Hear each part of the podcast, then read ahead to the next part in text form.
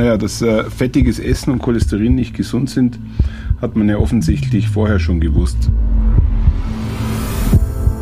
Vielleicht hat die Mona Lisa tatsächlich an der Hypercholesterinämie gelitten.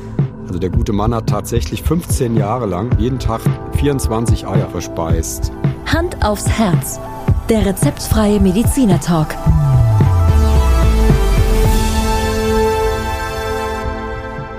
Hallo und herzlich willkommen bei Hand aufs Herz. Geschichten rund ums Herz mit professioneller Begleitung von Dr. Markus Knapp und Dr. Dirk Sins. Mein Name ist Thomas Krug und ich freue mich auf die heutige Folge. Ich würde heute gerne über leicht erhöhte Cholesterinwerte sprechen. Ein Thema, welches jeden betreffen kann. Ich selbst bin auch davon betroffen. Muss ich jetzt auf mein Frühstücksei verzichten? Also um es vorneweg zu sagen, Thomas, ich glaube nicht, dass das, was wir jetzt heute wissen, ausreicht, um dein Frühstücksei zu verteufeln. Aber äh, ich sag's gleich, das Thema ähm, Cholesterin, Fette ist extrem komplex und da gibt's wahnsinnig viel kontrovers zu diskutieren. Ähm, wisst ihr übrigens, wie viele Eier isst der durchschnittliche Deutsch, Deutsche in der Woche? Also ich würde mal sagen fünf, sechs. Weiß ich nicht, kenne ich nicht die Statistik. Ja? Vier. Vier.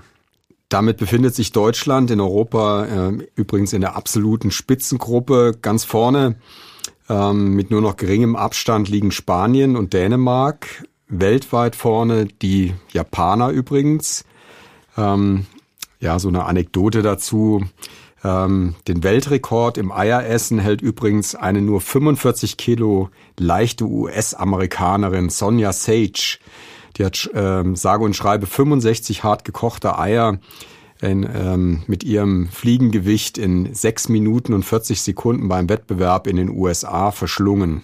Tja, da hätte ich jetzt eher vermutet, dass das äh, nur übergewichtig die Leute hinkriegen. Ja, wahrscheinlich lag das, hat man gemutmaßt, an ihrem dünnen Körperbau. Das war wahrscheinlich der größte Vorteil.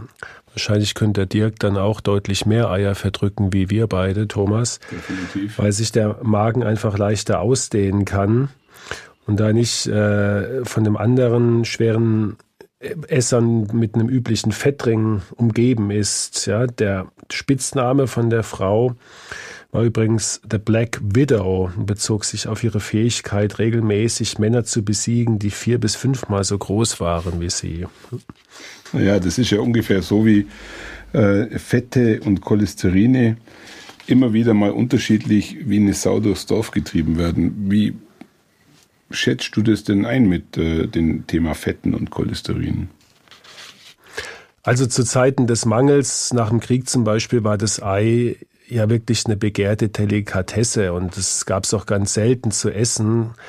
Äh, in den 50er Jahren hat man im Schnitt etwa 120 Eier im Jahr gegessen. Mit, als dann der Wohlstand kam, kam das Ei immer mehr auf den Frühstückstisch und war auch sonst äh, Eierspeisen auf Buffets und so weiter zu finden. Und dann stieg das in den 70er Jahren bis auf 300 Eier im Jahr an. Und dann, spätestens ab den 80ern, kam dann das Ei in Verruf, nicht zuletzt auch wegen dem Cholesterin und ist dann wieder auf den Konsum aktuell im Schnitt von etwa 220 Eier im Jahr gesunken. So ist der, die Eierbörse in den letzten 50 Jahren. Tja, Markus, dann scheint ja das Thema äh, Fette und Cholesterine durchaus komplex zu sein und irgendwie hat man sich in der, den letzten Jahrzehnten eigentlich nicht so richtig darauf einigen können, ist das jetzt gut oder böse? Dirk, wie, wie siehst du das? Wie oft im Leben hat natürlich auch das Cholesterin zwei Seiten. Erstmal ist nämlich festzustellen, dass es natürlich auch eine Sonnenseite des Cholesterins gibt. Cholesterin ist einfach ein wichtiger Bestandteil der Zellmembran. Das weiß man. Hormone wie beispielsweise Östrogene, Cortison werden mit diesem Baustein gebildet oder Vitamin D. Auch das Nervensystem in unserem Gehirn äh, würde ohne Cholesterin jetzt nicht funktionieren. Also ganz am Cholesterin kommt man einfach nicht vorbei. Das heißt, ähm, seit wann wissen wir dann eigentlich über die schädliche Wirkung von Cholesterin? Wie lange ist das her? Geht eigentlich schon ins 18. Jahrhundert zurück. Der Arzt Edward Jenners hat in einer Autopsie, also einer Untersuchung eines Verstorbenen im Jahre 1793, ähm, das war ein verstorbener Kollege, der an einem Herzinfall verstorben ist, geschrieben, ich fand keine bedeutsame Erkrankung außer einer Verdickung der Koronararterien. Ja, wenn man das mal in der Pathologie gesehen hat, das ist extrem eindrucksvoll, diese gelben Verhärtungen in den Gefäßen, die können auch so hart und scharfkantig sein, dass sich mancher Chirurg bei einer OP, bei einer Gefäß-OP daran auch schon verletzt hat. Und ähm, es gab bei diesem berühmten Pathologen, den Rudolf Virchow, und der hat äh, vermutet als einer der ersten, dass die Atherosklerose, also die Gefäßverkalkung, eine chronische Entzündung ist, die durch das Cholesterin verursacht ist. Und tatsächlich Anfang des 20. Jahrhunderts hat es dann ein Russe, der ist Anitschkow, diese Vermutung bestätigt, indem er Kaninchen mit Cholesterin überfüttert hat, die dann alle frühzeitig gestorben sind. Aber damit war doch eigentlich die Ursache-Wirkungskette vollkommen erschlossen und eigentlich müsste doch dann das Thema klar gewesen sein. Ja, wo, wobei, sagen wir, Beobachtungen sind immer aufschlussreich in der Medizin, aber wir haben ja seit jetzt ein paar Jahrzehnten das Prinzip der evidenzbasierten Medizin. Das heißt, wir glauben das erst und richten uns danach, wenn in großen Studien, die kontrolliert ablaufen und äh, placebo kontrolliert und randomisiert, also durch Zufallsprinzip eingeteilt sind, wenn in diesen großen Studien belegt ist, ein Beweis geführt wird, dass also tatsächlich zum Beispiel jetzt eine Gruppe mit hohem Cholesterin früher verstirbt oder mehr Herzinfarkte hat, dann äh, geht es sozusagen über in unseren medizinischen Alltag. Das, von was wir jetzt eben gesprochen haben, waren keine klassischen Studien, sondern Beobachtungen, sehr intelligente, aber, aber eben Beobachtungen. Und, äh, vielleicht habe ich jetzt nicht aufpasst, seit wann beschäftigt sich die Medizin mit dieser Art Studien ungefähr? Mit, also mit diesen evidenzbasierten Studien, ähm, ich würde jetzt mal sagen, ist, ist so ab den, ab den 90ern, dass man das jetzt als Prinzip so spät. Äh, hm. wirklich okay. in die, in den, sagen wir auch in die Leitlinien mhm. von unserem Fachgebiet einbringt.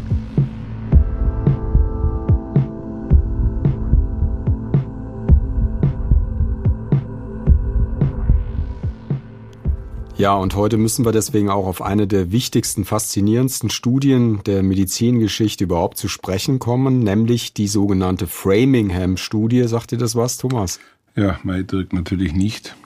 Also, äh, die Framingham-Studie ist ähm, eine Studie, die in den 1948, dir korrigiere mich, glaube ich, äh, begonnen wurde. Und bis dahin waren Herzinfarkt und Schlaganfall Fälle ja immer wie so eine, ja, unheilbare, unvorhersehbare Schicksalsschläge. Und man wusste zwar, dass es bestimmte Risikofaktoren gibt, die die Wahrscheinlichkeit von Herzinfarkt erhöhen. Ähm, aber das war damals einfach nicht das medizinische Standardwissen. Und die Amerikaner der 40er und 50er Jahre, muss man sich vorstellen, die bewegten sich wenig heute glaube ich auch und hatten auch damals schon sehr fettiges, äh, reichhaltiges Essen und alle auch ein Auto, was übermäßige Bewegung unnötig gemacht hat. Das war alles Ausdruck von einem sehr hohen Lebensstandard. Und auch Rauchen wurde, wie man sich denken kann, nicht als gesundheitsgefährdend eingestuft. Und ja, dies war dann höchste Zeit daran, was zu ändern, dachten sich äh, Forscher vom National Heart, Lung and Blood Institute an der Boston University und riefen die sogenannte Framingham Heart Study ins Leben, um gerade die, die Todesursache Nummer eins, die kardiovaskulären Erkrankungen im großen Umfang zu untersuchen. Ja, war eine Studie der absoluten Superlative, Thomas. Ähm, wird fast auf jedem Kongress, wo wir heute noch hingehen, zitiert. Ähm, es ist nämlich tatsächlich auch die längste Studie aller Zeiten. Da wurden 5000 Bewohner 1948 schon eingeschlossen in eben Framingham. Das ist eine Kleinstadt in Massachusetts. Mhm. Ähm, die wurden rekrutiert für die Studie. Und äh, warum? Weil die Bevölkerung dieser Stadt galt so als repräsentativ wie bei Wahlprognosen äh, für die amerikanische Mittelschicht.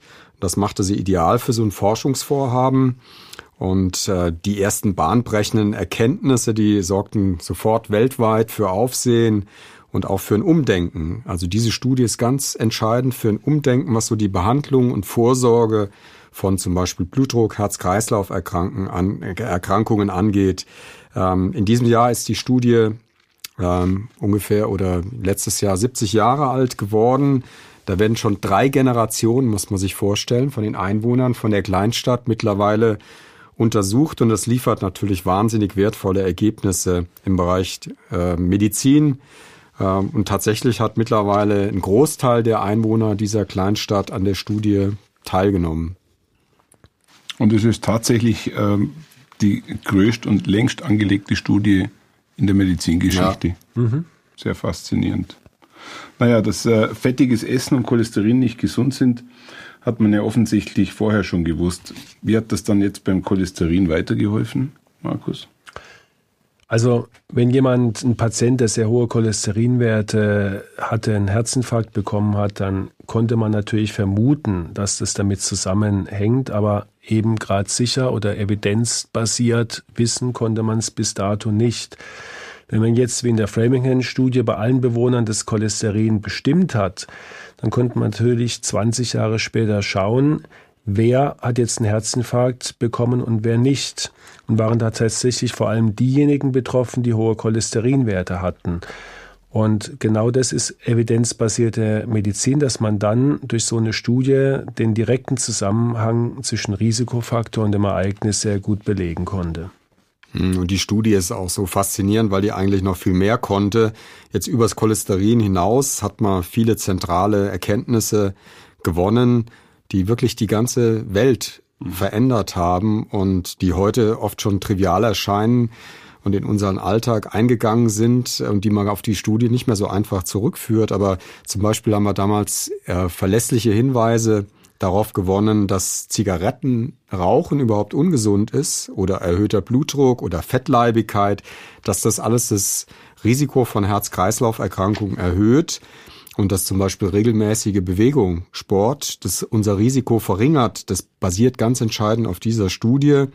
Und überhaupt der, der Begriff Risikofaktor für Herz-Kreislauf-Erkrankungen kommt aus dieser Studie. Also ja, so zum Beispiel Auswirkungen von, von Glück oder Einsamkeit, ähm, die Sozialwissenschaftler dann genutzt. Also insgesamt muss man sich mal vorstellen, heute noch beziehen sich mehrere hundert medizinische Fachartikel jährlich auf Erkenntnisse aus dieser Studie. Also für mich, für mich sehr faszinierend, weil ohne Witz, von der Studie habe ich vorher noch nie was gehört. Und wenn sie für die Menschheit so entscheidend ist, dann stellt man sich oft die Frage, warum kriegt das eigentlich in dem Fall nur die Fachwelt mit, aber Otto Normal weiß nichts davon. Also zum Beispiel gab es auch einen riesigen Krieg zwischen der Tabakindustrie ja. äh, und den äh, Durchführ Durchführenden dieser Studie, weil natürlich die Industrie versucht hat, gegen diese die ersten Belege da anzugehen, dass eben der Tabakkonsum so gefährlich ist. Ja, und dann ist durch die Studie eigentlich sehr klar gewesen, dass Cholesterin äh, für Herzinfarkt und Schlaganfälle mehr oder weniger verantwortlich ist oder die wesentliche Bedeutung hat. Das war eine Meilenstein-Studie, klar. Ähm, aber seit dieser bahnbrechenden Beobachtung, dann wurden natürlich noch tausende andere Studien durchgeführt, die den Zusammenhang zwischen äh, Cholesterin und der Atherosklerose, also diesen Gefäßverkalkungen, dann auch bestätigten. Also daher gilt heute wirklich als zweifelsfrei, dass ein zu viel an Cholesterin im Blut Herz-Kreislauf-Erkrankungen begünstigen kann. Ja, ich habe mir mal für die äh, heutige Folge meinen Laborausdruck vom Hausarzt mitgebracht und hätte diese gern mal ja, von euch als Fachleuten erklärt bekommen. Da stehen Gesamtcholesterinwerte und dann HDL-Cholesterin, LDL und so weiter und so fort. Ja, das ist natürlich für den Laien extrem verwirrend, ähm, vor allen Dingen, weil sich auch ständig was ändert. Wir können ja einfach mal Caro befragen, die wird uns jetzt mal einen Überblick geben, wie aktuell der Stand der Dinge ist und äh, wie sich das Cholesterin aufteilt. LDL-Cholesterin gilt als schlechtes Cholesterin, HDL-Cholesterin dagegen als gutes Cholesterin. Aber warum eigentlich und welche Cholesterinwerte sollte man haben? Nun, LDL-Cholesterin transportiert Fette von der Leber in die Organe. Dort wird das Cholesterin gebraucht, um verschiedene Hormone und Vitamine herzustellen. Kann der Körper kein weiteres LDL-Cholesterin mehr aufnehmen, verbleibt es im Blut und es können sich Ablagerungen, sogenannte Plaques, in den Gefäßwänden bilden. Mögliche Folge, die Adern können sich verengen und es kann weniger Blut durchfließen. LDL-Cholesterin zählt somit zu den Auslösern für Herz-Kreislauf-Erkrankungen wie Herzinfarkt oder Schlaganfall. Daher auch das böse oder schlechte Cholesterin. HDL-Cholesterin dagegen transportiert überschüssiges Cholesterin aus dem Blut und Gewebe in die Leber, wo es abgebaut wird. Je mehr gutes HDL-Cholesterin im Blut vorhanden ist, desto mehr schlechtes LDL-Cholesterin kann also entsorgt werden. Günstig sind daher Gesamtcholesterinwerte, bei denen der Anteil an LDL relativ niedrig, der an HDL dagegen relativ hoch ist. Als normal gilt ein LDL-Wert unter 115 Milligramm pro Deziliter und ein HDL-Wert über 40 Milligramm pro Deziliter. Ja, dennoch sind es mehrere Werte für mich alles irgendwie verwirrend. Und dann sollte man doch immer noch irgendwie einen Quotienten bilden, Markus. Ja, das gut, dass du das fragst, weil das wird jetzt bei uns natürlich in der Praxis kommt der äh, das ist ganz typisch, dass so äh, Erkenntnisse aus der Medizin, die sagen wir mal zehn Jahre alt sind, oft erst nach fünf oder oder sechs Jahren beim Patienten sich wirklich verinnerlichten und eins davon ist dieser Quotient, wo sich auch in der allgemeinen Bevölkerung bei den Laien ähm, verfestigt hat, dass dieser Quotient so wichtig ist. Ja. Äh, tatsächlich hat sich unter den Experten in den letzten Jahren die Meinung verfestigt, dass das weitaus wichtigste Ziel eine Senkung vom LDL-Cholesterin ist. Also das geht sogar so weit, dass die Bestimmung vom, von dem, diesem Quotienten, den du jetzt da angesprochen hast, von vielen Spezialisten für Fettstoffwechselstörungen als veraltet bzw. sogar unnötig angesehen wird. Ja. Aus heutiger Sicht reicht eigentlich aus, wir kennen deinen LDL-Wert, weil das ist der wirklich entscheidende Wert. Der HDL, ein gutes HDL ist sicherlich wichtig, aber um nur ein Beispiel zu nennen, haben Medikamente, die entwickelt wurden, um das HDL zu erhöhen, absolut enttäuscht. Nichtsdestotrotz ähm, wird es natürlich heute noch bestimmt und es gilt als gutes Cholesterin sicherlich nicht schädlich und ist gut, wenn du ein hohes HDL hast, aber entscheidend für, deine, für dein Risiko ist der LDL-Wert. Und somit ist äh, es nach wie vor so, dass ein hoher allgemein gesprochener Cholesterinspiegel gefährlich ist. Also muss ich fettarm essen oder muss ich es nicht? Das ist auch ein ganz wichtiger Punkt, zu dem wir jetzt kommen, weil ungefähr drei Viertel des Cholesterin wird vom Körper selbst hergestellt. Und zwar vor allen Dingen in deiner Leber. Und nur ungefähr ein Viertel des Gesamtcholesterins wird mit der Nahrung aufgenommen. Von daher ist die Ernährung mit Sicherheit nicht unwichtig, aber man muss sagen, entscheidend für deine Cholesterinwerte ist deine genetische Veranlagung, wie viel Cholesterin du in deinem Körper selber bildest. Und somit kann ich meine sieben Frühstückseier die Woche eigentlich ohne Bedenken essen. Naja, gibt ja diesen Spruch, Cholesterin ist zwar drin, macht dich aber nicht hin. Ähm, so ist es nun zwar auch nicht, aber ähm, wir haben ja eben gehört von Markus, dass wirklich der, der Einfluss der Ernährung da in dem Punkt auch wirklich vielleicht ein bisschen überschätzt wird. Dazu noch so eine kleine Geschichte. Vor einigen Jahren hat so ein alter Herr medizinische Berühmtheit erlangt. Äh, und sein Fall fand nicht nur in den Fachblättern, sondern auch in vielen Tageszeitungen Eingang. Also der gute Mann hat tatsächlich 15 Jahre lang, also über einen erheblichen Zeitraum, jeden Tag 24 Eier verspeist. Und allen äh, medizinischen Thesen zum Trotz lag sein Cholesterinspiegel aber trotzdem im Normenbereich. Sagt alles. Es gibt ja auch, äh, jeder kennt von uns stark übergewichtige Prominente, die immer ihre Cholesterinspiegel öffentlich machen, beziehungsweise sich damit rühmen, was für tolle Blutwerte sie haben. Und genau das ist so ein Effekt, wenn man halt das äh, genetisch das Glück hat, mit niedrigen Cholesterinwerten ausgestattet zu sein, kann man durch Ernährung offensichtlich da gar nicht so viel kaputt machen. Ja, scheint so zu sein. Ja, nicht mal übrigens in unserer berühmten Framingham-Studie konnte, oder nennen wir sie jetzt mal Kronzeugin der Anklage, die Studie konnte der Zusammenhang irgendwie zwischen Eierkonsum, hat man ja auch alles da mitbestimmt, und dem Tod durch Herz-Kreislauf-Erkrankungen irgendwie untermauert werden. Ja, merke ich eigentlich einen zu hohen Blutfettwert in irgendeiner Form? Also in der Regel nicht. So ähnlich wie beim Blutdruck. Ähm, nur bei schweren Formen kann es zum Beispiel zu so Einlagerungen in die Haut kommen, klassischerweise so um die Augen herum. Ähm, interessanterweise gibt es da bei der Mona Lisa, dem berühmten Gemälde, auch Hinweise, wenn man genauer hinguckt, dass es da zu so gelblichen Einlagerungen im Gesicht gekommen sein könnte. Also, also ich habe es, äh, als du das äh, da erwähnt hast, habe ich mir nochmal das angeguckt. nochmal angeguckt und, und es ist in der Tat, also das nennt man ja so Xanthelasmen, nennt man das, so diese sehen aus wie so kleine Läppchen um die Augen herum, gell? und so andeutungsweise kann man das tatsächlich erkennen, gell? vielleicht hat die Mona Lisa tatsächlich an der Hypercholesterinämie gelitten. Hm. Ja. Und hat trotzdem so schön lächeln können. Unglaublich. Vielleicht hat sie auch gar nicht gelächelt und äh, der Künstler hat es ihr ins Gesicht gemalt. Mhm.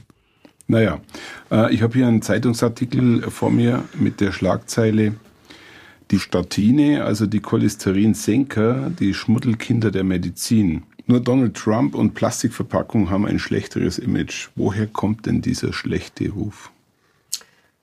Also das Gerücht, Cholesterin sei überhaupt kein Risikofaktor für diese Atherosklerose, das hält sich ja hartnäckig. Ähm, und mit dem. So wie das Covid-19 nicht gefährlich ist, oder? Genau. Absolut. Und damit sind wir auch täglich, Markus weiß das, in unserer Praxis ähm, beschäftigt. Äh, in solchen Diskussionen sind wir da gebunden. Und mit, mit reißerischen Schlagzeilen wird das ja in regelmäßigen Abständen in der Presse so als Märchen oder Schwindel abgetan, ähm, ja, an dem angeblich Ärzte und vor allem die Pharmaindustrie Milliarden verdienen würden. Millionen von Menschen würden da unnötigerweise mit diesen sogenannten Statinen, also diesen Cholesterinsenkern, behandelt. Ähm, ja, das Problem für, für uns äh, und für die Allgemeinheit ist die die Folge solcher Berichterstattung ja, liegt auf der Hand. Die Patienten sind dann einfach total verunsichert. Das ist normal, wäre ich auch, und setzen die Tabletten ab.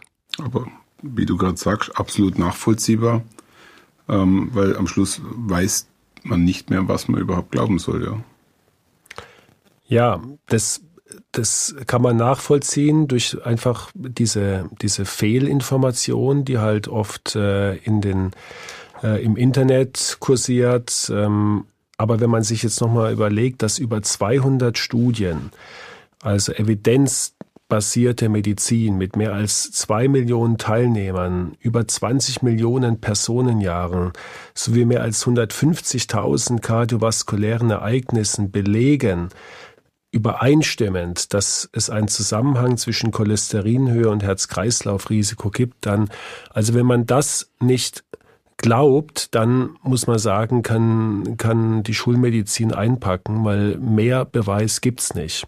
Und das ist nebenbei auch der Grund, warum wir ständig wieder neue Richtwerte sehen, weil, weil die Studien immer zeigen, ähm, je niedriger das Cholesterin ist, desto weniger Herzinfarkte und Schlaganfälle oder Gefäßerkrankungen treten auf. Mhm. Und deswegen verschiebt sich der Cut-off-Wert auch immer weiter nach unten. Dass das vielleicht bei den Patienten den Eindruck gewinnen muss, ja, macht man das jetzt, damit äh, wir mehr Medikamente einnehmen, das, das kann man ja absolut nachvollziehen, aber das sind nun mal die Fakten. Also man muss auch zu dieser Geschichte oder zu der Ursache dieses, ich nenne es jetzt mal Missverständnisses sagen, das ist jetzt fast, glaube ich, 20 Jahre her, dass ein im Ruhestand befindlicher Professor der Chirurgie, wohlgemerkt Chirurgie, nicht innere Medizin oder Kardiologie, ein Buch auf den Markt gebracht hat mit dem Titel Cholesterinlüge. Das kriegen wir so, so alle zwei Wochen mal von einem Patienten auch auf den Tisch geknallt. Ähm, ja, muss man dazu sagen, äh, ohne dass jetzt, jetzt irgendwie abfällig gemeint ist, aber wenn ein Chirurg ein Buch über Cholesterinstoffwechsel schreibt, dann ist es äh, ja ungefähr so wie wenn jetzt Markus ein Buch über Kuchenbacken oder so schreiben. Oder äh, über Musikgeschichte. genau, nämlich was, was man eigentlich Fachleuten überlassen sollte. Der, der gleiche Chirurg, ich habe das ja ein bisschen nachgeschlagen, hat übrigens noch ein anderes bahnbrechendes Werk verfasst, was viel, finde ich, über seine Seriosität aussagt, nämlich das Buch mit dem Titel Was Ohren verraten. Ist jetzt kein Witz. Äh, darin versucht er zu belegen, wie unser Charakter und unsere Begabung durch unsere Ohrenform festgelegt ist. Also das ist ganz schlimmer, äh, unwissenschaftlicher Unfug, äh, ja, ziemlich gruselig. Mehr kann man dazu hat, eigentlich nicht sagen. Ja, aber es hat trotzdem seine Wirkung in der Öffentlichkeit, weil, weil dadurch schon auch immer wieder ein Irrglaube verbreitet wird. Absolut. Und ich meine, ein gesundes Maß an Misstrauen und kritische Distanz gegenüber der Pharmaindustrie und auch Studienergebnissen, das ist ja absolut angebracht. Und es wird auch in der, in der Fachwelt werden auch Studienergebnisse absolut unterschiedlich interpretiert. Ja, das da will man ja gar nicht äh, in Abrede stellen. Aber aber auf diese Art mit den Ängsten und der Verunsicherung von Menschen Geld zu verdienen, das ist einfach nicht in Ordnung. Und ist einfach auch jetzt, sag mal, Ziel von, von dieser Podcast-Folge, damit, äh, sag mal, mit diesem Gerücht einfach mal aufzuräumen und wirklich sagen, äh, die, diese Cholesterin, Hypothese, also der direkte Zusammenhang zwischen Cholesterin und Verkalkung der, Gefäß, der Gefäße gehört zu den, wie schon erwähnt, durch zig Studien am besten dokumentierten Hypothesen in der gesamten Medizingeschichte. Ja, und so alternative Fakten ja, ist ja ein schöner neumodischer Ausdruck, wie leider, wie wir wissen, in der Politik mittlerweile so zur Profilierung Standard. Äh, das hat in der Wissenschaft äh, halt eigentlich nichts zu suchen.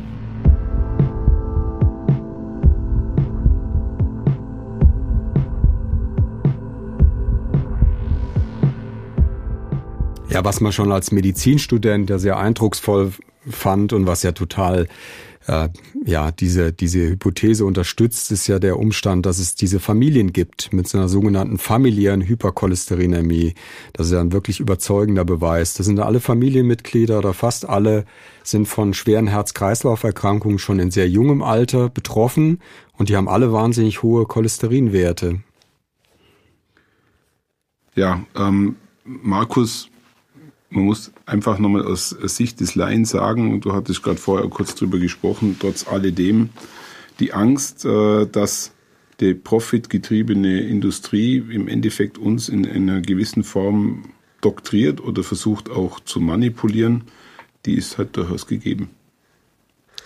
Also ich habe da eine ganz klare Meinung dazu. Natürlich, Pharma Unternehmen sind Unternehmen, die müssen Geld verdienen. Ja, solange die Geld damit verdienen, dass die Menschheit länger lebt und weniger Beschwerden hat, soll mir das recht sein. Ja, es, äh, und ich glaube, das muss man einfach auch mal ganz offen und klar sagen. Da ist ja jetzt mal nichts Unrechtes und Verwerfliches dran, wenn ein Unternehmen mit einem Produkt Geld verdient, was der Menschheit nützt. Gell? Genauso wie Autobauer oder Fernsehbauer oder, oder Handybauer und so weiter.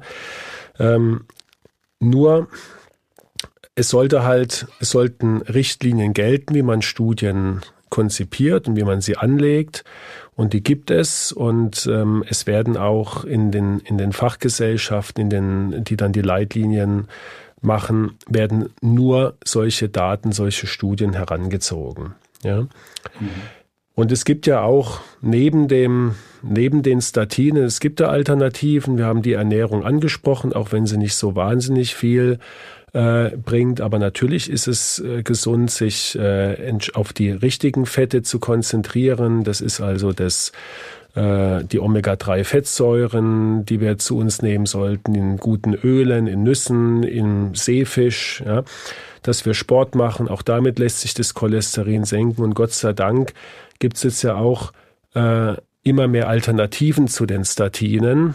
Wenn jetzt wirklich jemand sagt, ich äh, kann äh, aus welchen Gründen auch immer kein Statin einnehmen, gibt es jetzt heutzutage moderne äh, noch modernere Medikamente, die sogenannten PCSK9-Hämmer, die seit ein paar Jahren auf dem Markt sind, die also wirklich mit sehr, sehr ne nebenwirkungsarm noch effektiver das Cholesterin senken wie die Statinen und offensichtlich auch die gleichen Erfolge aufweisen, sind natürlich im Moment noch sehr teuer. Mhm. Und zu den eben von dir angedeuteten Interessenskonflikten. Also klar ist es nicht optimal, wenn jetzt ein Wissenschaftler finanziell von der Industrie unterstützt wird, aber äh, Forschung wäre einfach ohne die Unterstützung der Pharmaindustrie nicht, nicht zu realisieren. Und ähm, wenn man in die Geschichte zurückblickt, also viele ganz bedeutende Entdeckungen wurden einfach von Forschern gemacht, die hatten Interessenskonflikte. Berühmtes Beispiel zum Beispiel Christoph Kolumbus, der seine äh, Entdeckungsreisen ohne die Subvention